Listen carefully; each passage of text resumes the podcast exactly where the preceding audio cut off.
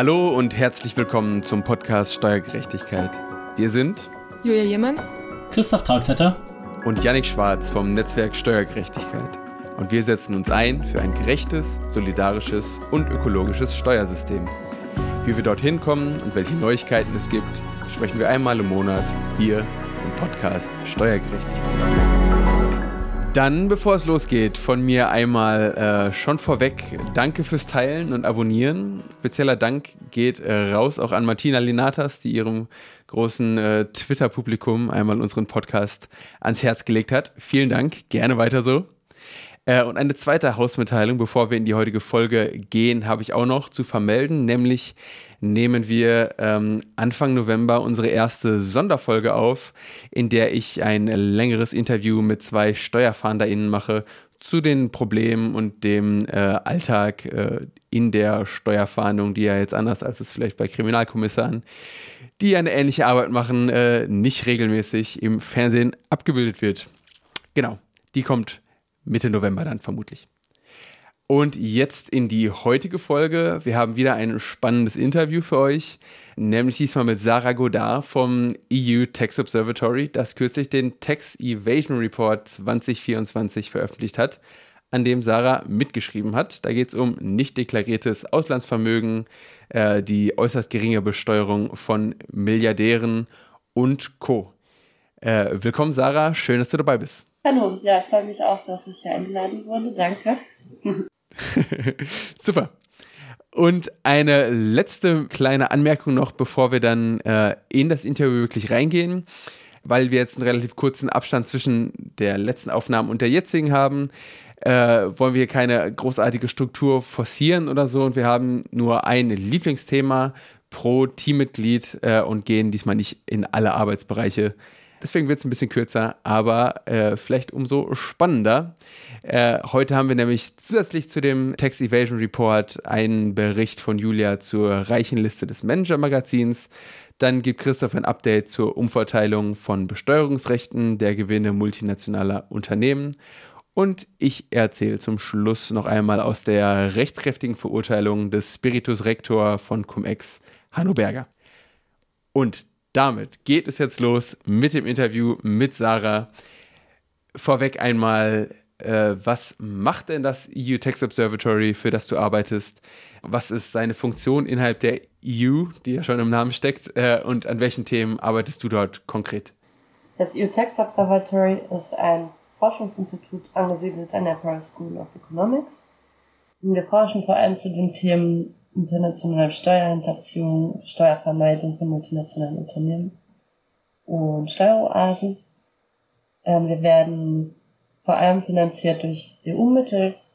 Das ähm, Institut wurde auch auf Initiative des äh, Europäischen Parlaments ähm, gegründet, um sozusagen eine zusätzliche ähm, Stelle zu haben, die diese Themen unabhängig untersucht und äh, die neuesten Daten aufbereitet und bereitstellt.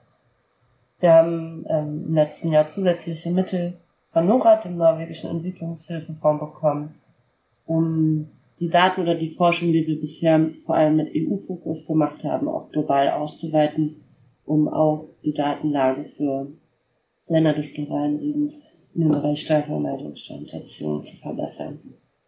Genau, also wir beschäftigen uns vor allem mit äh, Steuervermeidung durch multinationale Unternehmen ähm, aber auch Steuerver also grenzüberschreitende Steuervermeidung und Steuerhinterziehung von vermögenden Personen, die ähm, zum Beispiel in Bankkonten oder Depots in, in Steueroasen halten und sich dadurch zum Teil dem Fiskus entziehen können. Und genau, wir haben auch noch, ach, nicht zu vergessen, ähm, was ja sehr verknüpft ist, ne? Steuervermeidung durch multinationale ne-, Unternehmen ist immer sehr eng verknüpft, auch mit Steuerwettbewerb äh, der in der EU recht intensiv ist durch die, den freien Kapitalverkehr. Und da schauen wir uns auch an, ähm, ja, wie entwickeln sich die effektiven Steuersätze, was für Reformen wurden in der EU verabschiedet. Und das ist zum Beispiel auch ein, ein Teil meiner Arbeit, ist eben dieser Tax Competition Report, der jetzt auch wahrscheinlich Ende des Jahres nochmal im Update erscheinen wird, wo wir uns angucken, wie entwickelt sich Steuerwettbewerb in der EU, welche neuen Formen Steuerwettbewerbs gibt es auch Genau, schauen wir uns Unternehmensbesteuerung an, aber vor allem auch neue Ausnahmen oder Regime bei der persönlichen Einkommensteuer, die in immer mehr EU-Ländern eingeführt wurden, um mobile, hochqualifizierte Arbeitskräfte oder zum Teil auch einfach nur vielverdienende Arbeitskräfte aus anderen Ländern anzulocken. Und ein weiterer Teil meiner Arbeit war jetzt im letzten Jahr auch eine Schätzung von Gabriel Suchmann und Co-Autoren abzudaten. Quasi wie viele Vermögen lagern in Steueroasen weltweit, äh, wem gehören die. Mhm. Und äh, viel von dem, worüber du jetzt gesprochen hast, erscheint dann ja auch im Tax Evasion Report 2024. Kannst du da noch einmal einordnen für uns? Ist das äh, so euer Hauptbericht praktisch oder steht der einfach neben den verschiedenen? Und ähm, das ist, glaube ich, jetzt der erste, wenn ich das richtig auf dem Schema habe. Erscheint er dann ab jetzt regelmäßig? Äh, ja, also das ist jetzt ein neues Projekt, das wir quasi, also ich glaube nicht jährlich, sondern vielleicht zweijährlich, äh, diesen ähm, Global, Global Tax Evasion Report veröffentlichen.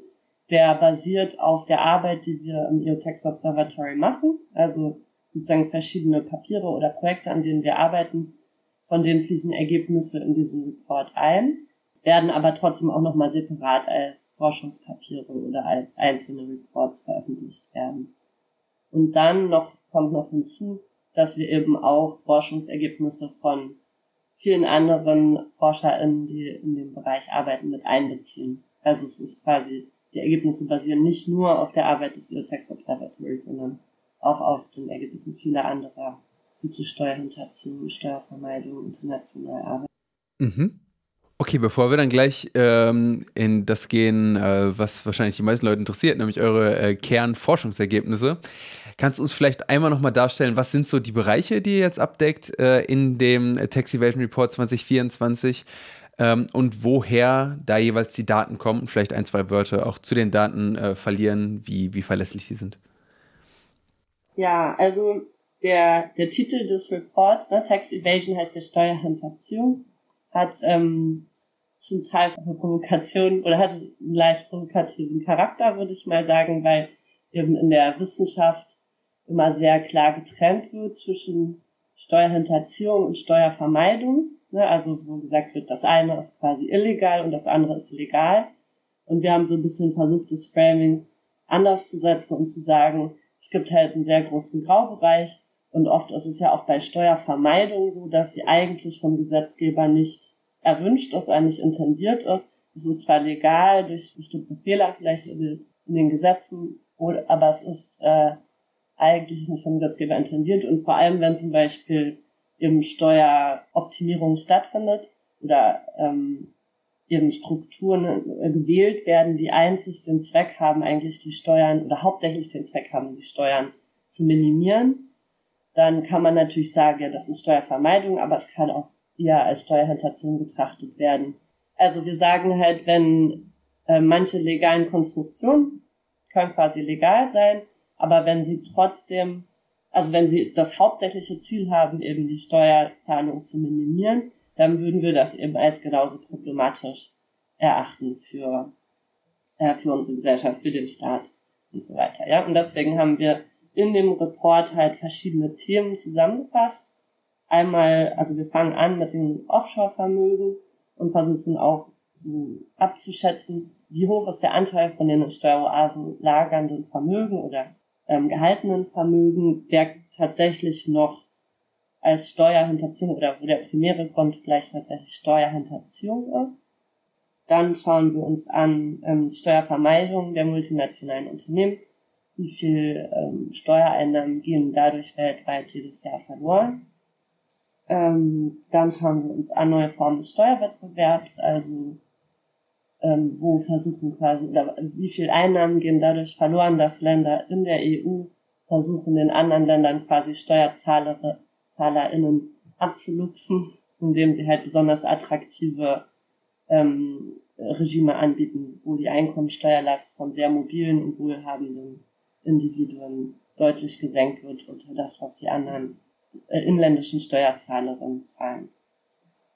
Ähm, und als letztes schauen wir uns an, wie sich die Steuerlast der Milliardäre global entwickelt hat, äh, wo Ergebnisse zeigen, dass sie eben deutlich unter, also dass der effektive Steuersatz von ähm, Milliardären, also Daten liegen nur vor für USA, Frankreich und die Niederlande, deutlich unter dem liegt, was wir so erwarten würden, intuitiv, und auch unter dem liegt, was halt äh, der Durchschnitt der Bevölkerung ähm, an Steuern auf die Einkommen zahlt.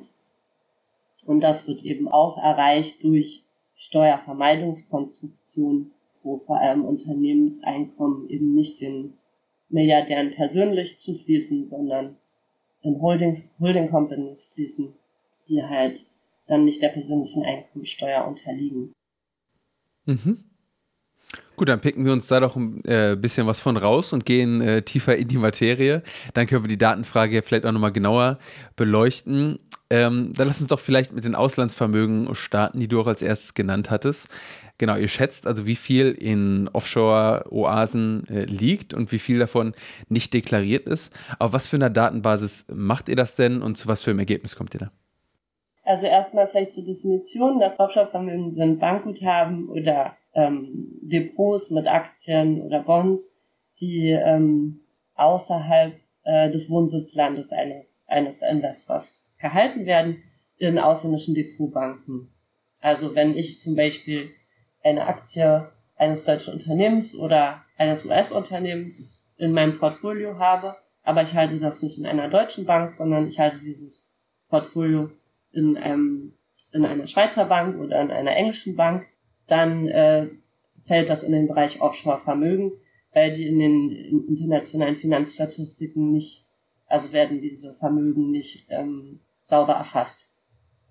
Und ähm, wir haben quasi diese auf Basis der, der Daten vom IWF ähm, geguckt, äh, also ab, schon eine alte Methode, die schon von Südmann 2013 angewandt wurde, äh, dass man guckt in den internationalen Investmentstatistiken, ähm, wie hoch sind die Verbindlichkeiten, die weltweit ähm, berichtet werden und wie hoch sind die Vermögen, die weltweit in diesen Statistiken auftauchen. Und es fällt halt auf, dass es eine systematische Diskrepanz gibt zwischen den beiden, dass es weltweit eben mehr Verbindlichkeiten als Vermögen gibt. Als ob quasi ein Teil dieser Vermögen irgendjemand außerhalb der Erde oder niemandem gehört. Und das entsteht halt, also ein Großteil von dieser Diskrepanz, würden wir sagen, entsteht halt durch diese ausländischen Depotbanken, weil die nicht an, ähm, einer, wenn ich als, als Deutsche in Deutschland wohne und ähm, meine Aktien in einer deutschen Bank halte, dann äh, berichtet die Deutsche Bank an die deutschen Statistikbehörden, dass ich diese Aktien besitze. Wenn ich diese Aktien aber in, in einem ausländischen Bankkonto halte, dann ist es unwahrscheinlich, also sozusagen ne, die deutschen Statistiker äh, empfangen quasi keine Informationen von englischen Banken oder Schweizer Banken über einzelne Deutsche, die dort auch noch Portfolios haben. Und dadurch entsteht in diesen Investment, internationalen Investmentstatistiken eine Lücke und die schätzen wir und äh, ähm, mit einigen Korrekturen noch und kommen dann zu dem Ergebnis, dass ungefähr äh, also 10, 11 Prozent des globalen Bruttoinlandsprodukts in Offshore, also in solchen Offshore-Accounts lagern.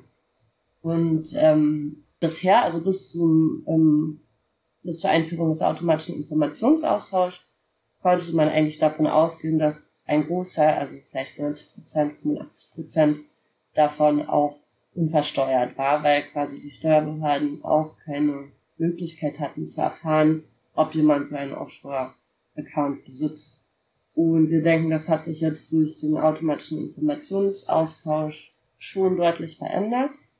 Und da ähm, stützen wir uns vor allem auf dänische Daten, also das ein Team von ForscherInnen, um, Boas, Johannesen, Suchmann und Co-Autoren, die dänische äh, CRS, also Daten, die der automatische Informationsaustausch produziert hat, ähm, in Dänemark analysieren und quasi schauen, ähm, also die haben tatsächlich Daten bekommen über, also aus dem Geldwäschebereich auch, ähm, über Auslandskonten von Dänen. Also sozusagen, welche Zahlungen haben Dänen an Konten, ihre eigenen Konten im Ausland geleistet und welche Zahlungen haben sie von ihren eigenen Konten im Ausland erhalten. Und das können sie verknüpfen mit CRS-Daten und können quasi so überprüfen, wie viele von diesen Konten wurden von den CRS-Daten, die die dänischen Behörden bekommen haben, tatsächlich abgedeckt. Und sie finden, oder, oder ihr Ergebnis zeigt, dass es, also ich persönlich war überrascht, ich fand das erstaunlich hoch, dass äh, anscheinend doch der CRS sehr effektiv ist und sehr viele, also die dänischen Behörden sehr viele Informationen über diese Konten von denen im Ausland ähm, erhalten haben. Und darauf basierend werden dann Hochrechnungen gemacht. Ähm, die sind sehr ähm, preliminary, also vorläufig. Kann, vorläufig, genau. Es kann sein, dass sie sich noch ändern, aber es ist so ein erster, erste Schätzung, dass ähm, wir sagen, es könnte tatsächlich sein, dass 70, ungefähr 70 Prozent dieser Offshore-Vermögen, die wir immer noch sehen, ja, also die, die Offshore-Vermögen sind relativ stabil geblieben über die Zeit, aber dass ungefähr 70 Prozent davon ähm, inzwischen den Steuerbehörden die Eigentümer dieser Offshore-Konten bekannt sein müssten. Und äh, dass wir dadurch sagen, der Teil, der wahrscheinlich noch Steuerhinterziehung ist, äh, sich eben deutlich reduziert hat. Und ähm, dementsprechend äh, natürlich dann die Frage, ja, warum sind da, lagern diese Vermögen dann immer noch offshore? Warum sind sie nicht zurückgeholt worden? Und ähm, da hätten wir dann auch erstmal so gesagt, ja, anscheinend ist Steuerhinterziehung nicht ähm, der primäre Grund, warum diese Vermögen immer noch offshore sind. Und dann könnte man verschiedene andere Gründe noch nennen, warum Vermögen in solchen äh, Konstruktionen gehalten werden. Und das ist eben die Umgehung von Regulierung, die Kapitalverkehrskontrollen oder Insolvenzrecht. Entschuldigung, ich zögere manchmal mal mit der Übersetzung. Insolvenzrecht. Es kann sich eben auch um Gelder aus Korruption ähm, oder kriminellen Aktivitäten handeln. Gelder, die man vor EhepartnerInnen verstecken möchte. Es gibt aber natürlich auch legale Gründe, Vermögen offshore zu halten. Mhm. Vielleicht einmal noch einen kurzen Schritt zurück. Äh, den großen, der große Punkt, den ihr macht, ist ja das mit dem ähm, automatischen Informationsaustausch, das nicht deklarierte Vermögen weit zurückgegangen ist. Kannst du da vielleicht nochmal für die Leute, die nicht so sehr im Thema äh, drin sind, einmal sagen, was genau ist dieser automatische Informationsaustausch und vielleicht auch nochmal den äh, Bezug herstellen zu den äh, CRS-Daten. Das sind ja die Daten praktisch aus dem Austausch, ne? Wo, eh, wie ist ja die Verbindung? Genau, also der automatische Informationsaustausch ist quasi eine ähm, ja, bahnbrechende äh, Reform gewesen, ähm, die ich glaube 2016 von der OECD, also der G20 umgesetzt wurde oder eingeführt wurde und wo ähm, eine Großteil an Ländern sich ver verpflichtet haben, äh, miteinander Informationen über Bankkonten, die Ausländer in ihren Banken halten, auszutauschen. Also ähm, während früher deutsche Behörden sehr wenig darüber wussten, wie viel Deutsche in Schweizer Banken oder ähm, englischen Banken halten, ähm, haben sie durch den CR, also müssen jetzt durch den, durch den automatischen Informationsaustausch ähm, unter dem Common Reporting Standard CRS die englischen Banken oder die Schweizer Banken eben an ihre Behörden vor Ort Daten übermitteln über die Konten die Ausländer bei ihnen halten und müssen auch ermitteln, theoretisch, äh, wer hinter, also wem, wer die Ultimate Beneficial Owners von diesen ähm, Konten sind. Also die wirtschaftlichen Eigentümer. Und äh, die Behörden oder Steuerbehörden dann in, in der Schweiz oder in England müssen das dann an die deutschen Behörden übermitteln und die können das dann abgleichen mit dem, was die deutschen Steuerzahler in äh, in ihren ähm, Steuererklärungen angegeben haben. Und das kann natürlich dazu führen, einerseits, dass äh, Steuerhinterziehung aufgedeckt wird, ne, wenn es zu Steuerprüfungen dann kommt. Äh, es kann aber auch dazu führen, dass eben Menschen, die Offshore-Konten hatten, dann wussten, okay, äh, jetzt kommt dieser automatische Informationsaustausch. Vielleicht äh, gebe ich das jetzt lieber mal an bevor es die Steuerbehörde von selber entdeckt. Also kann man da durchaus davon sprechen, dass die Politik da einen großen Schritt nach vorne gemacht hat und auch zu ganz realer Verbesserung geführt hat? Also das ist jetzt zumindest, was die Daten aus Dänemark sagen. Das Problem ist, wir wissen noch nicht sehr viel über die Effektivität des ähm, automatischen Informationsaustauschs, weil die meisten Länder eben kaum Daten veröffentlichen.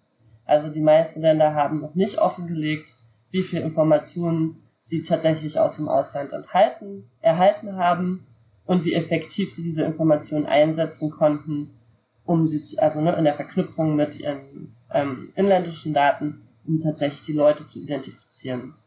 Wir wissen aber, dass unglaublich viele Daten ausgetauscht wurden. Also das hat die OECD äh, quasi eine Schätzung oder eine aggregierte Zahl abgegeben, die tatsächlich vom Wert her ungefähr so hoch ist wie unsere geschätzten Offshore-Vermögen.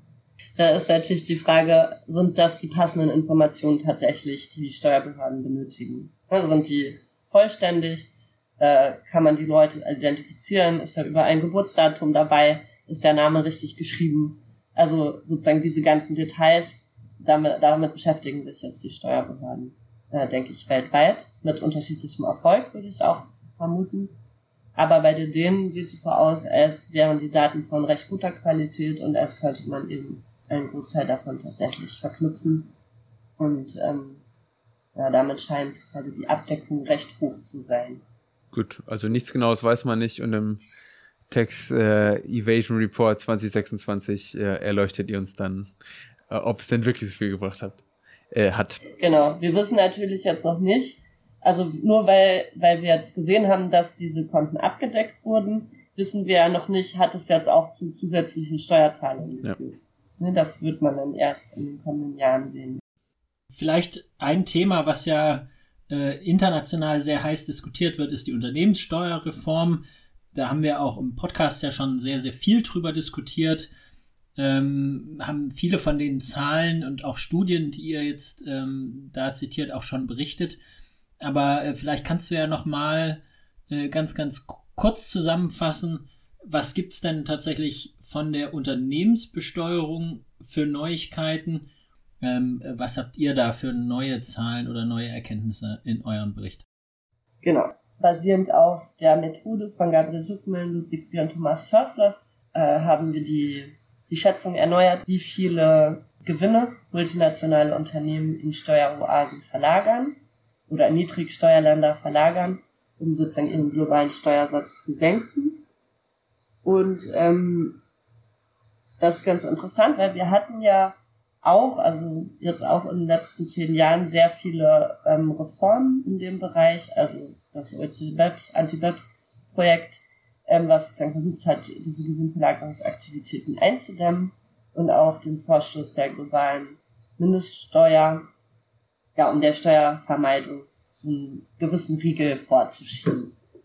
Den Daten nach sieht es so aus, dass multinationale Unternehmen immer noch ungefähr 35 Prozent ihrer Gewinne in Steueroasen verlagern, was ähm, jetzt keine deutliche Verbesserung ist gegenüber vor zehn Jahren. Ähm, daher scheint es, oder war jetzt erstmal so eine, eine vorläufige Schlussfolgerung, dass diese Bemühungen, also so, so gut und sinnvoll sie auch waren, jetzt keine massiven Veränderungen von dem Verhalten von multinationalen Unternehmen erwirkt haben bisher. Wir sehen also zwar schon, dass die Steuervermeidung jetzt ab glaube 2017, 18, also dieser Anteil der Gewinne von multinationalen Unternehmen in Steueroasen nicht ähm, im gleichen Trend weiter ansteigt wie vorher, sondern stabilisiert sich, was vielleicht ein positiver Effekt sein könnte, aber er geht auch nicht runter. Also es ist quasi jetzt nicht so, dass plötzlich die Gewinne zurückgeholt werden und nicht mehr in Steueroasen ähm, gelagert werden. Ähm, genau, die Idee von der globalen Mindeststeuer war ja zu sagen, okay, ähm, wir müssen die schlimmsten Exzesse von, diesem, von dieser Gewinnverlagerung verhindern und wollen deswegen, dass multinationale Unternehmen mindestens 15 Prozent auf ihren ökonomischen globalen Gewinn zahlen. Egal, wo sie den hinschieben, sie müssen 15 Prozent auf alles zahlen. Leider wurden in den ähm, ersten Entwurf der globalen Mindeststeuer dann noch Ausnahmen bzw. Sonderregelungen reinverhandelt, was sicher auch daran liegt, dass die Steueroasen ähm, im Konsensprinzip an diesem Entwurf mitbeteiligt wurden. Und das sind zum Beispiel diese Carve-outs, die sagen, dass die Mindeststeuer eigentlich nur auf Gewinne, also wirklich hart für Gewinne gilt, ähm, die nicht durch reale Aktivitäten vor Ort gedeckt sind. Zusätzlich gibt es temporäre Ausnahmen für US-Unternehmen. Ähm, und als letztes jetzt auch noch Steueranreize, die quasi die, die Bemessungsgrundlage der globalen Mindeststeuer verringern können. Also zum Beispiel, wenn die Bundesregierung jetzt beschließt, wir machen ähm, einen, einen Steueranreiz für grüne Investitionen, dann äh, können die multinationalen Unternehmen dadurch ihre Steuerbasis verringern und äh, der, der, der 15%-Satz wird quasi auf einen, auf, nur noch auf einen Teil des Gewinns ähm, angewandt. Ja, und dadurch kann es quasi dazu kommen, dass effektiv die Steuer, die multinationale Unternehmen unter der globalen Mindeststeuer zahlen werden, in Zukunft doch auch wieder unter 15 Prozent liegt. Das ist natürlich sehr enttäuschend aus. Und ähm, ja, unsere Hochrechnungen haben ergeben, dass, dass dadurch wahrscheinlich das zu erwartende Aufkommen, also durch diese ganzen Ausnahmen, wird das zu erwartende Aufkommen der globalen Mindeststeuer ungefähr halbiert werden.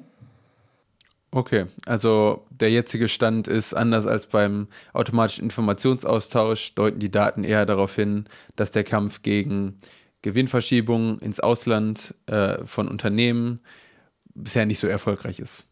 Ja, und die Mindeststeuer eben recht enttäuschend durch diese ganzen Lücken, die da noch reinverhandelt wurden. Gut, danke. Dann würde ich jetzt zum äh, dritten großen Thema kommen ähm, den Milliardären, die kaum Steuern zahlen. Äh, da ackerst äh, du, Julia, ja bei uns im Netzwerk dran ähm, und hast dir deswegen die Einstiegsfrage überlegt für Sarah. Genau, also in, von der deutschen Presse besonders beliebt äh, und häufig aufgegriffen war natürlich der effektive niedrige äh, Steuersatz, den ihr für die Milliardäre berechnet habt. Ihr kommt ähm, im Report zu dem Ergebnis, dass ungefähr der typische Milliardär in Frankreich auf sein Einkommen ungefähr zwei Prozent Steuern zahlt, in den USA ungefähr acht Prozent. Wenn wir uns das deutsche System angucken, sind wir da eher, also das ist eher mit dem französischen vergleichbar. Und der Grund für die niedrigen Steuersätze ist ja vor allem, ähm, dass die Gewinne nie der persönlichen Einkommenssteuer unterliegen, weil sie zum großen Teil in den Holdinggesellschaften ähm, oder in den Unternehmen geparkt und thesauriert werden und nicht besteuert werden. Und habt ihr da vom ähm, EU Tax Observatory irgendeinen einen Ansatz oder einen Vorschlag, wie wir, wie wir zu effektiv höheren Steuersätzen für Hochvermögende kommen, also oder beziehungsweise nicht einfach pauschal höher, sondern einfach einen Angleich zu den, ähm, äh, zu den Steuersätzen, die der normalsterbliche Arbeitnehmer ähm, zahlt? Oder ist es jetzt erstmal vor allem eine Feststellung, der Steuersatz ist so, wie er ist? Nein, also es gibt auch, oder es, wir haben auch vorgeschlagen, dass es quasi analog zur globalen Mindeststeuer für multinationale Unternehmen, ob es nicht auch eine globale Mindeststeuer für Milliardäre geben könnte, die sich, ähm, also Vorschlag war zwei Prozent auf das Vermögen der Milliardäre. Und hier ist eben der Ansatz zu sagen, anscheinend funktioniert es mit dem Einkommen nicht so richtig, ne, weil die Milliardäre es schaffen, ihr, also ihr Einkommen eben in diesen Holdings zu halten und dass es quasi gar nicht unter die persönliche Einkommensteuer fällt. Ähm, und beziehungsweise sie ja auch einen Großteil ihres Vermögens eben gar nicht ausgeben brauchen, weil sie eh recht hohe Einkommen haben. Und dass ähm, man deswegen eben lieber das Vermögen als Bemessungsgrundlage nimmt für, so, für die Besteuerung von, von Milliardären. Oder eben auch die Unternehmen mit dazu zählen. Und ähm, genau, die, ich glaube, der Vorschlag ist, dass man das eben das weltweite Vermögen eines Billionärs heranzieht und dann äh, schaut, also wenn wir es jetzt von aus Deutschland betrachten, schauen, ähm, wie viel erwirtschaften oder wie viel vom Umsatz der Unternehmen, die du besitzt, wird dann in Deutschland gemacht. Und wenn das jetzt zwei Prozent sind, dann sagen wir, ähm, dann würden wir auch zwei Prozent deines Vermögens quasi in Deutschland mit dieser Mindeststeuer besteuern. Ja, also auf jeden Fall äh, spannende Ergebnisse, vor allem mit Blick darauf, dass ja Frankreich eigentlich ein, das Hochsteuerland äh, und im Prinzip Deutschland auch äh, ist, aber dann für die effektiven Steuersätze bei den Milliardären ähm, das Niedrigsteuerland ähm, USA durch das andere Steuersystem, also weil sie eben diese Holdinggesellschaften ähm, ähm, die Ausschüttung an Holdinggesellschaften mitbesteuern, dann eben doch bei höheren Steuersätzen landen. Ähm, also das fand ich äh, besonders spannend, nochmal diesen, diesen Ländervergleich. Und ähm, gibt es außerdem noch weitere Faktoren, die zu den, also abgesehen, dass, dass eben der, der, der Milliardär seine, der, seine Gewinne nicht verkonsumiert und deshalb nie mit persönlicher Einkommensteuer äh, besteuert, gibt es außerdem noch weitere Gründe, die zu niedrigen ähm, Belastungen führen? Oder ist das so, zu, also das ist der Hauptgrund, klar, ähm, ohne Frage, aber gibt es noch weitere Punkte? Ähm, na, in diese Schätzung fließen ja zum Beispiel auch die Konsumsteuern ein. Also das ist im Prinzip wieder der gleiche Grund, aber wenn ein, Milliardär eben nur fünf Prozent seines Einkommens überhaupt ausgibt, dann ähm, zahlt er natürlich auch prozentual viel weniger ähm, indirekte Steuern. Während jetzt eine, eine Person, die vielleicht 1500 netto hat im Monat und davon 1000, also fast alles ausgibt jeden Monat, ja, dann mindestens, also in Deutschland Umsatzsteuer, äh, nochmal auf dieses gesamte Einkommen eigentlich zahlt. Ja. Und also ähm, unterm Strich ist sozusagen der Unternehmenssteuersatz der einzige äh, Steuer, die einzige Steuer, die den, äh, die den Milliardär tatsächlich belastet. Und dann ist natürlich auch der Vorschlag oder besonders wichtig zu betonen, dass weiterhin oder weiter sinkende Unternehmenssteuersätze, die jetzt auch gerade hier ab und zu auf Veranstaltungen von Friedrich, äh, Friedrich Merz äh, wieder gefordert werden, also dass jeder sinkende Unternehmenssteuersatz eben auch den äh, Steuersatz von diesen Hochvermögenden weiter ähm, sinken lässt, ja. Ja, das ist tatsächlich die Schlüssel äh, oder die Schlüsselerkenntnis. Das ist vielleicht dann eine gute Überleitung. Ähm, zur deutschen Situation. Habt ihr irgendwelche Erkenntnisse konkret in Bezug auf Deutschland? Sticht Deutschland irgendwo besonders heraus ähm, im Vergleich zu anderen Ländern? Oder gibt es vielleicht Reformen, die du jetzt persönlich auf Basis eurer Erkenntnisse aus dem Bericht dir besonders gut vorstellen könntest für Deutschland? Na, was ich erstmal interessant fand schon als äh, länderspezifisches Ergebnis, dass ähm, die Offshore-Vermögen von Deutschen oder die von Menschen, die in Deutschland leben, im, im Ausland gehalten werden, äh, über die letzten Jahre recht kontinuierlich gesunken sind. Genau, wir wissen, wir können das jetzt nicht noch nicht erklären, warum das so ist oder was dazu, ja, was dazu geführt hat.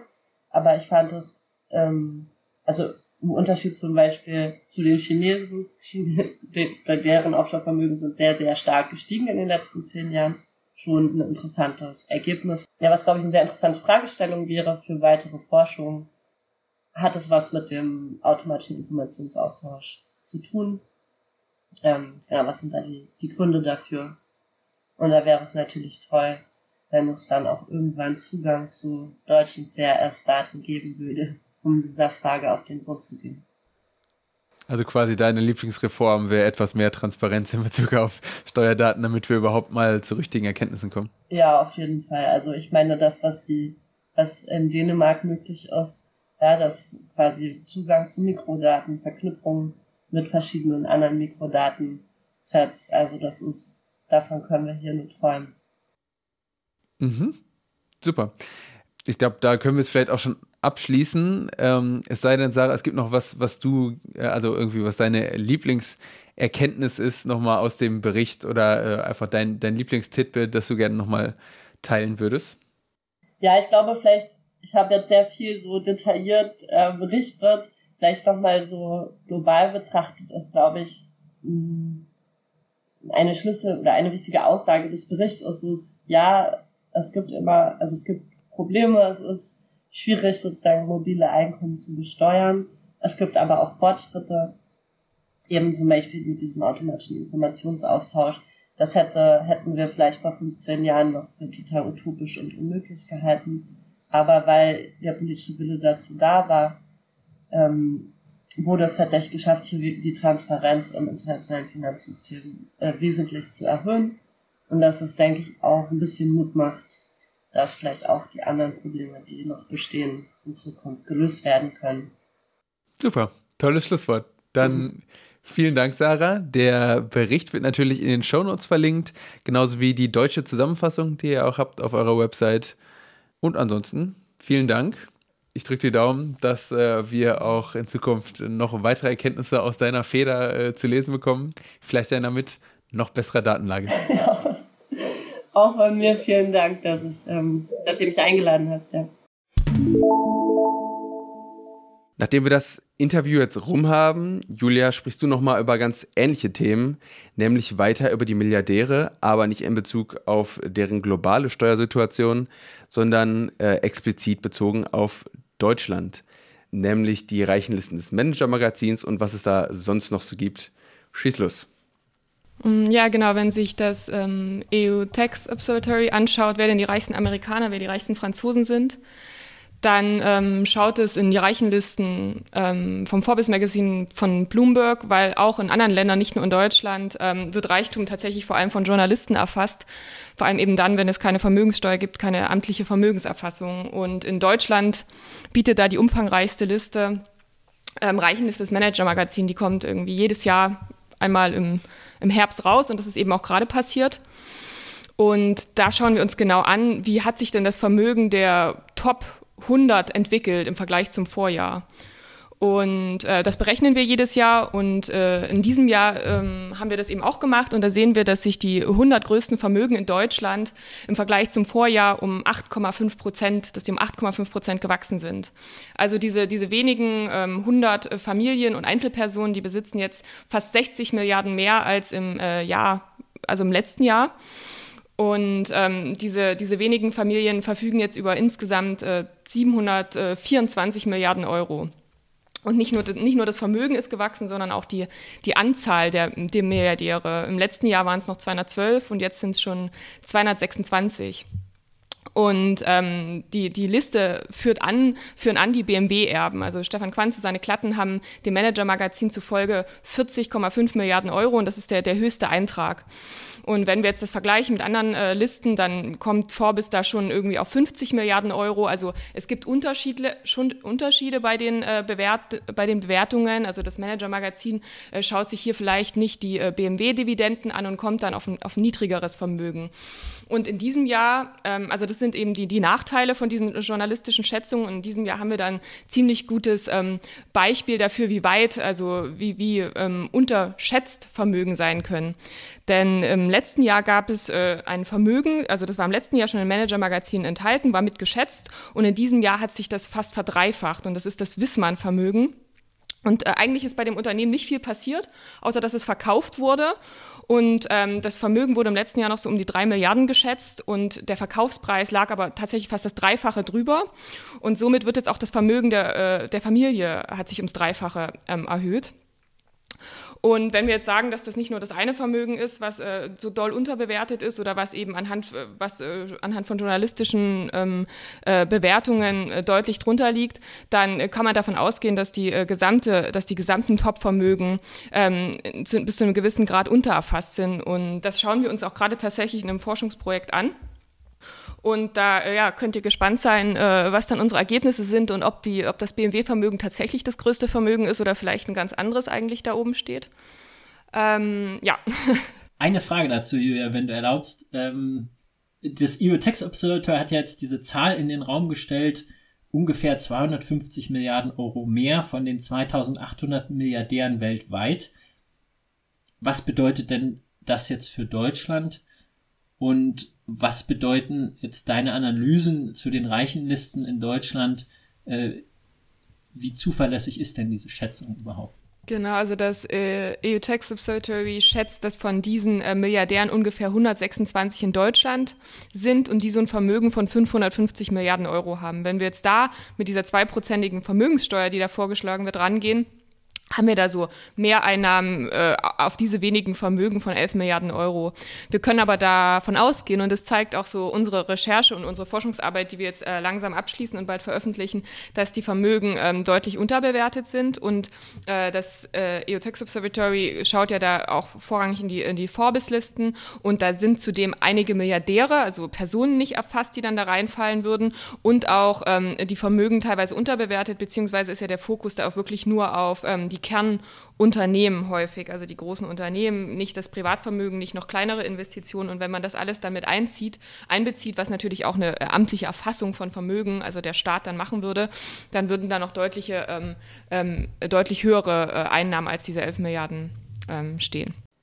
Genau, danke Julian. Sehen wir große Potenziale und ähm, Besteuerungsgrundlagen bei Milliardären und Unternehmen, wie wir es ja auch gerade schon hatten. Unternehmen sind das Stichwort für dich, Christoph. Du guckst dir die Verteilung von Besteuerungsrechten international an. Ähm, was es da Neues gegeben hat, ist ja ein zweiter Teil dieses äh, BEPS-Programms mit den zwei Säulen. Wir haben jetzt äh, schon viel über die Mindeststeuer geredet, tun wir auch medial viel, aber auch bei der, bei der anderen Säule der Umverteilung von Besteuerungsrechten gibt es ein Update. Christoph, was ist passiert? Ja, der EU Tax Observatory Bericht bezieht sich ja nur auf die Mindeststeuer. Die ist schon auf dem Weg, die lässt sich schön berechnen und da kommen relativ schnell große Summen zusammen. Aber der Bericht sagt nichts zur Verteilung der Besteuerungsrechte. Und nur noch mal kurz, um das einzuordnen. Derzeit werden Besteuerungsrechte ja durch das sogenannte System der Verrechnungspreise verteilt. Und die funktionieren ziemlich gut darin, Routinegewinne da zu verorten, wo Mitarbeiter und Fabriken sind. Also der normale durchschnittliche Gewinn von einem durchschnittlichen Unternehmen, was produziert, was Mitarbeiter hat, der liegt so ungefähr bei 5% äh, vom Umsatz und diese Renditen, die kann das Verrechnungspreissystem ziemlich gut da zuordnen, wo auch die wirtschaftliche Tätigkeit stattfindet. Aber die großen Digitalkonzerne und viele andere äh, multinationale Konzerne haben Renditen von 30 oder 40 Prozent. Das heißt, viele Überschussgewinne, Residualgewinne und die sollte es eigentlich in der ökonomischen Theorie gar nicht geben. Ja, eigentlich sollte der Wettbewerb dafür sorgen, dass solche Riesenrenditen gar nicht entstehen. Passiert aber bei diesen globalen Konzernen und bei diesen Überschussrenditen funktioniert eben das jetzige System ganz schlecht, die dort zuzuordnen, wo die wirtschaftliche Aktivität stattfindet, sondern die landen sehr häufig in Steueroasen oder im besten Fall noch da, wo der Mutterkonzern seinen Sitz hat, also meistens in den USA oder Deutschland oder China. Und jetzt hat die OECD am 10.10., 10., am 10. Oktober eine multilaterale Konvention vorgelegt, die diese Residualgewinne, diese Überschussgewinne neu verteilen soll. Und zwar zum großen Teil an die Marktstaaten, also da, wo die Kunden sitzen. Dieser Vorschlag, der ist insgesamt jetzt 90 Seiten lang, hat dann nochmal 130 Seiten Annex und 640 Seiten Erläuterung, also ist keine ganz leichte Kost. Aber die OECD hat parallel auch nochmal kurz durchgerechnet, äh, was er bringt. Ähm, er bringt ungefähr 200 Milliarden US-Dollar, die neu verteilt werden von 100 großen Konzernen. Ja, und das kann man schön vergleichen auch zu der Zahl aus dem EU Tax Observatory Bericht. Der sagt, aktuell landen ungefähr 1000 Milliarden US-Dollar in Steueroasen. Davon sollen jetzt etwa 200 Milliarden Euro äh, US-Dollar neu verteilt werden. Also ein kleiner Teil des Problems, der durch diesen OECD-Vorschlag angegangen wird. Und trotzdem wird immer noch heiß darüber verhandelt, ob das jetzt tatsächlich umgesetzt wird. Äh, wenn man jetzt mal in die Zukunft guckt, dieser Entwurf der OECD, der kam rechtzeitig raus für das Finanzministertreffen in Marokko, ist aber nach wie vor ein Entwurf und ist noch nicht bereit, unterschrieben zu werden. Also soll es irgendwann jetzt im Laufe der nächsten Monate idealerweise bis zum Ende des Jahres eine unterschriftsreife Version geben. Die USA hat jetzt schon angekündigt, dass sie bis Jahresende nicht unterschreiben wird, weil sie noch eine eigene Konsultation machen muss. Also wird es irgendwann Anfang nächsten Jahres frühestens dann mit den Unterschriften beginnen und dann dauert es noch mal eine Weile, bis genug Unterschriften zusammen sind. Die USA muss unbedingt dabei sein dass diese Vereinbarung in Kraft treten kann. Und dann dauert es nochmal sechs Monate, bis sie dann wirklich effektiv angewendet wird. Also wahrscheinlich irgendwann 2025 oder vielleicht auch 2026, wo dann zum ersten Mal diese Besteuerungsrechte neu verteilt werden. Darf ich da kurz direkt dazwischen gehen einmal? Ähm, ja. Du sagst, äh, es soll vor allem umverteilt werden in Marktstaaten. Die äh, Umverteilung von Besteuerungsrechten äh, war ja auch ähm, oder wurde hochgehalten, auch als Möglichkeit äh, für mehr äh, Unternehmenssteuereinnahmen im globalen Süden zu sorgen. Ähm, hast du da eine, eine Pro Prozentzahl vielleicht, äh, wie viel auch dorthin gehen soll? Die OECD hat auch das nachgerechnet, das ist ja äh, eben auch ein wichtiges Argument im Vergleich zu den Verhandlungen auf UN-Ebene, wo die äh, Staaten des globalen Südens ja äh, eine eigene Resolution vorgelegt haben und eigene Vorschläge machen. Äh, wie gesagt, also um diesen Vorschlägen das Wasser abzugraben, äh, fokussiert die OECD sich in ihrer Berichterstattung sehr stark auf die Länder des globalen Südens und sagt, sie wären im Verhältnis zu ihren jetzigen Einnahmen die größten Gewinner. Also sie würden so ungefähr drei bis fünf Prozent äh, ihre Einnahmen zusätzlich äh, eben generieren. Und sie würden insgesamt aber von den 200 Milliarden Euro nur einen sehr, sehr kleinen Teil erhalten, äh, weil sie eben äh, im internationalen Vergleich sehr, sehr niedrige, äh, sehr, sehr niedrige Bedeutung, sehr, sehr geringe kleine Wirtschaften haben und deswegen eben von diesen zusätzlichen Geldern nur sehr wenig bekommen, aber prozentual äh, nach Berechnung der OECD am allerstärksten profitieren. Vielleicht auch da nochmal die Verteilungseffekte ganz spannend. Im Prinzip geht es ja ganz, ganz stark bei dieser Neuverteilung der Besteuerungsrechte um, um große US-Konzerne und zum Teil auch noch ein paar chinesische und deutsche Unternehmen, aber eben vor allen Dingen die großen US-Konzerne, die so hohe Renditen machen. Äh, und die Berechnung der OECD zeigt aber, dass diese 200 Milliarden Euro am Ende nicht auf Kosten der USA gehen. Also die USA hat tatsächlich äh, sehr, sehr wenig aufgegeben in diesen Verhandlungen, äh, sondern es werden vor allen Dingen US-Konzerngewinne aus Steueroasen in Marktstaaten, also zuerst mal die EU, danach dann Indien und andere große Märkte und eben zu einem kleinen Teil auch in den globalen Süden neu verteilt. Danke. Genau, äh, dann äh, vielleicht nochmal äh, zum Datum 2025, 2026 könnte diese Neuverteilung losgehen. Ähm, das heißt bis dahin, und so ist die Abmachung, äh, können noch Digitalsteuern erhoben werden.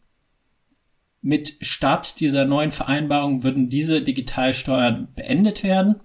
Und spannenderweise war die Vereinbarung bis Ende 2023 auf neue Digitalsteuern zu verzichten. Und äh, das heißt, ab 01.01.2024, wenn die Unterschrift unter diese multilaterale Konvention noch nicht abgeschlossen ist, können Länder also theoretisch neue Digitalsteuern einführen, neue Steuern einführen, um sich einen größeren Teil dieser Steueroasengewinne selbst zu sichern. So, da wird natürlich in den, hinter den Kulissen sehr heftig darum gerungen, ob man diese Frist vielleicht verlängern kann, ähm, ob man vielleicht äh, eben die großen Konzerne noch ein bisschen länger von solchen unilateralen, unilateralen Maßnahmen schützen kann. Vielleicht abschließend nur noch eine spannende Nachricht. Ähm, am 11.10., also einen Tag nach der OECD, hat auch Nigeria bei der UN in New York eine Resolution eingereicht und vorgeschlagen, da ein Intergovernmental Tax Committee einzurichten, das bis Juni 2025 eine UN-Steuerkonvention ausarbeiten soll.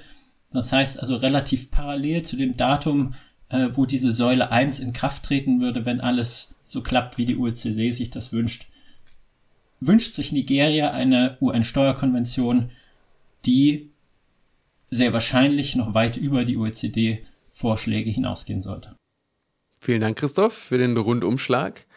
Dann bleibt nur noch ein Thema für heute. Ich habe mir wieder ein Cum-Ex-Thema rausgepickt, was mein Lieblingsthema des Monats ist. Ähm, und zwar ist das die endgültige rechtskräftige Verurteilung von Hanno Berger, dem Cum-Ex-Hintermann, ehemaliger Star-Steueranwalt in Deutschland, dessen Revision ähm, zum Urteil äh, aus dem äh, Bonner Verfahren, dem Verfahren vor dem Landgericht Bonn, wo es um die Warburg Bank geht und einen Steuerschaden oder einen versuchten Steuerschaden von 276 Millionen Euro. Ähm, da wurde die Revision jetzt äh, abgeschmettert. Die Argumentation unter anderem äh, von Berger und seiner Verteidigung war, dass ähm, er nicht wegen Steuerhinterziehung verurteilt werden dürfe, weil es in der Schweiz eben äh, kein auslieferungswürdiges Verbrechen äh, ist oder keine, keine auslieferungswürdige Tat ist. Ähm, und deswegen diese ganze Verurteilung mit der Auslieferung aus der Schweiz, die dem vorherging, äh, rechtswidrig sei. Da hat das Gericht äh, gesagt, das ist Quatsch. Solange im Auslieferungsbescheid die Verbrechen, während der, wegen der er auch äh, verurteilt wird, akkurat beschrieben sind, müssen sich die deutschen Gerichte nicht äh, damit auseinandersetzen, ob eine Tat in einem anderen Land jetzt als Steuerhinterziehung oder als Bandenbetrug oder wie auch immer zu werden ist. Äh, das liegt nicht bei den deutschen Gerichten. Deswegen äh, unter anderem wurde die Revision abgeschmettert und er ist jetzt rechtskräftig zu acht Jahren verurteilt. Es läuft noch ein weiteres Verfahren äh, gegen ihn, also da läuft auch noch die Revision. Ähm, da wurde er von dem Landgericht Wiesbaden zu acht Jahren und drei Monaten, also etwas mehr, äh, verurteilt, äh, wegen eines weiteren Cum-Ex-Falls. Ähm, genau, da läuft noch die Revision und äh, im Anschluss an diese Revision könnte dann eine Gesamtstrafe bis 15 Jahre äh, verhängt werden, wenn dann auch die zweite Revision abgeschmettert wird was das zeigt äh, aus meiner Sicht, ist, dass der Rechtsstaat funktionieren kann. Äh, ich hatte schon kurz angeschnitten, ähm, äh, Hanno Berger war in die Schweiz geflohen, um seiner Verurteilung zu entgehen hier in Deutschland. Ähm, er hatte außerdem einen Richter vom Bundesgerichtshof im äh, Verteidigungsteam, also natürlich keinen aktuellen Richter, einen Ex-Richter, äh, hatte da also viel investiert da rein, ähm, doch noch der Verurteilung zu entkommen, hat aber alles nichts genützt. Er ist verurteilt und das zeigt, dass in Deutschland eben auch zumindest ehemalige Stars äh, der Branche verurteilt werden können. Und jetzt müssen wir hoffen, dass es auch so weitergeht. Ähm, Vorstände, die ja jetzt gerade auch schon im Gerichtsstand sind, äh, mit dem Vorstand, ehemaligen Vorstand der, der Warburg Bank, aber auch äh, gegen weitere Vorstände, auch von noch größeren Banken, wie zum Beispiel der Deutschen Bank, wird der ermittelt. Und es gibt ja auch noch weitere Fälle mit äh, durchaus politischer äh, Brisanz, nämlich die der Landesbanken. Auch da muss es so weitergehen, muss der Rechtsstaat funktionieren und auch die müssen verurteilt werden, so ihnen denn Taten nachgewiesen werden können. Und als letzter Punkt dazu, apropos funktionierender Rechtsstaat, äh, das Thema von der letzten Woche, die Entmachtung von Frau Broilka, ist in der Tat ähm, hintangestellt. Äh, sie wurde nun tatsächlich entlastet mit einigen mehr Planstellen, nachdem äh, die Kritik, die öffentliche Kritik einfach zu groß geworden war für die Landesregierung in NRW, für den dortigen Justizminister Limbach. Ähm, und jetzt gibt es vier Planstellen mehr. Eine kleine Nachfrage dazu vielleicht, äh, Janik, wenn ich Sehr darf. Äh, du hast jetzt äh, Hanno Berger als äh, einen der Stars bezeichnet, der jetzt äh, vor Gericht tatsächlich erfolgreich verurteilt wurde. Äh, er hieß ja auch mal Spiritus Rector, also einer der Erfinder von Cum-Ex. Aber wenn man sich das äh, Schema anguckt, gab es das lange vor ihm, gab es das auch in vielen anderen Ländern. Wie sieht's denn mit den Weltstars aus? Also ich würde sagen, Hanno Berger ist vielleicht sowas wie ein lokales Sternchen in Deutschland. Wie sieht's denn mit den Weltstars aus? Ist da gibt's da Fortschritte, die auch genauso abzuurteilen? Wie läuft es in anderen Ländern? Äh, und wie sieht's insgesamt um das System Cum-Ex und betrügerische Finanzmarktaktivitäten weltweit aus?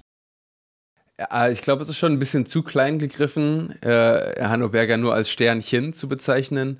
Also A ist Deutschland der größte, der größte Markt gewesen ähm, für Cum-Ex. Äh, und auch wenn er nicht der Erfinder war, hat er es auf jeden Fall mit groß gemacht. Aber es ist natürlich völlig richtig. Es gibt ganz viele andere große Köpfe in der Branche. Einen Kopf, über den wir äh, häufiger reden äh, oder über den die Medien häufiger reden, ist äh, Sanjay Shah, der äh, praktisch im Alleingang den dänischen Staat geschröpft hat.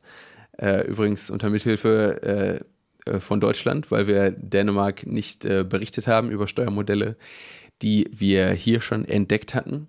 Gegen den läuft auch ein Verfahren, sogar in Deutschland, wegen Geldwäsche. Ähm, das Geld, was er in Dänemark erbeutet hatte, hat er über deutsche Banken fließen lassen. Äh, Kumpanen von ihm, die mit, äh, mitverfolgt werden, haben ihre Verfahren jetzt einstellen lassen gegen, gegen Geldzahlungen. Das ist bei ihm nicht so. Er wird also in Deutschland noch verfolgt äh, und auch in Dänemark. Er war eben so wie Hanno Berger geflohen nach Dubai, äh, wird aber jetzt meines Wissens ausgeliefert oder ist es vielleicht sogar schon nach äh, Dänemark. Das sieht also ganz gut aus, aber es gibt natürlich weiterhin einige Leute, die ähm, ja, auf der Flucht sind und sich anscheinend auch nicht allzu große Sorgen deswegen machen müssen. Da ist äh, vor allem Paul Mora zu nennen, der auch in den, in den Warburg-Fällen ähm, eine große Rolle spielt, weil er ja, hinter einer Auslandsfirma stand, ähm, die praktisch die ganzen Geschäfte aufgezogen hat, dann mit den deutschen Banken. Der sitzt äh, fröhlich in Neuseeland und ähm, wird zwar mit äh, internationalem Haftbefehl gesucht, aber ähm, dort nicht festgenommen. Genau, das wären so die großen Leute, äh, die man so kennt aus den Medien. Und was Cum-Ex generell betrifft, ist ganz spannend. Da kam kürzlich eine äh, Studie raus, die äh, Bewegungen auf den Börsen in verschiedenen Ländern analysiert um den Dividendenstichtag rum und die zu dem Ergebnis kam, dass äh, immer wenn in Deutschland ähm, ein Modell verboten wurde, also 2012 Cum-Ex, 2016 äh, Cum-Cum, oder es nicht verboten wurde, es äh, sehr viel schwerer gemacht wurde, das umzusetzen, ähm, sind die Ausschläge äh, von Handel um den Dividendenstichtag rum in anderen Ländern, auch anderen europäischen Ländern, äh, angewachsen. Und da schließt sich jetzt der Kreis wiederum zu Hanno Berger. Auch bei Hanno Berger ähm, gab es ja, also er hat daran gearbeitet mit, mit seiner Kanzlei, äh, wie man Cum-Ex auch in anderen Ländern äh, an den Start bringen kann. Deswegen nicht nur ein kleines deutsches Licht auch. Genau, und das sieht so aus, als äh, wenn vielleicht nicht er, aber zumindest seine geistigen Nachfolger durchaus in anderen Ländern ähm, sehr ähnliche Modelle noch fahren und Cum-Ex munter weiterlebt. Ja, spannend äh, und faszinierend, dass Neuseeland sich irgendwie nicht an der Aufdeckung von Kriminalität beteiligt. Normalerweise ja eigentlich ein Land mit einem sehr guten Ruf. Vielleicht nur noch abschließend eine kleine Ergänzung aus dem EU-Arbeitsprogramm für nächstes Jahr. Sie wollen mit der Faster-Initiative nächstes Jahr fertig werden und da eine europaweite Lösung für diese, für diese Besteuerung von äh, Dividenden auch finden. Wie gut die ist, da gibt es ja einige Zweifel. Sie verlässt sich auf jeden Fall sehr stark auf die Banken und deren Mithilfe. Ähm, aber das soll auf jeden Fall nächstes Jahr auf EU-Ebene auch weitergehen. Super, so ist es. Und damit, mit äh, diesem Schlusswort zu einer positiven Initiative, ist äh, diese Folge nun auch wieder zu Ende. Äh, vielen Dank auch hier nochmal für die Bewertungen und die Follows. Natürlich nicht nur auf Spotify, sondern auch bei Apple Podcast. Und ähm, falls eure Eltern ähnlich äh, technikphob sind wie meine, gibt es uns jetzt auch auf YouTube. Also empfehlt gerne auch dort den Podcast Steuergerechtigkeit. Abonniert uns, Podcatcher eurer Wahl, um am Ball zu bleiben in Sachen Steuergerechtigkeit. Und wenn ihr mehr Details zu den von uns besprochenen Themen haben wollt und auch sehr viele weitere Links, als es noch in den Show Notes auch gibt, abonniert unseren Newsletter. Wir freuen uns weiterhin über Feedback. Kontaktmöglichkeiten findet ihr in den besagten Show Notes. Und wir freuen uns als Netzwerk Steuergerechtigkeit sehr über Spenden und Fördermitgliedschaften, falls ihr äh, unsere Recherchen, unsere Veröffentlichungen und unseren Podcast im Speziellen unterstützen wollt. Und jetzt bleibt uns nur euch einen schönen November zu wünschen. Mindestens mal bis Mitte November äh, unsere Sonderfolge zur Steuerfahndung rauskommt. Und bis dahin sagen wir Tschüss und bis zum nächsten Mal beim Podcast Steuergerechtigkeit. Tschüss. Tschüss.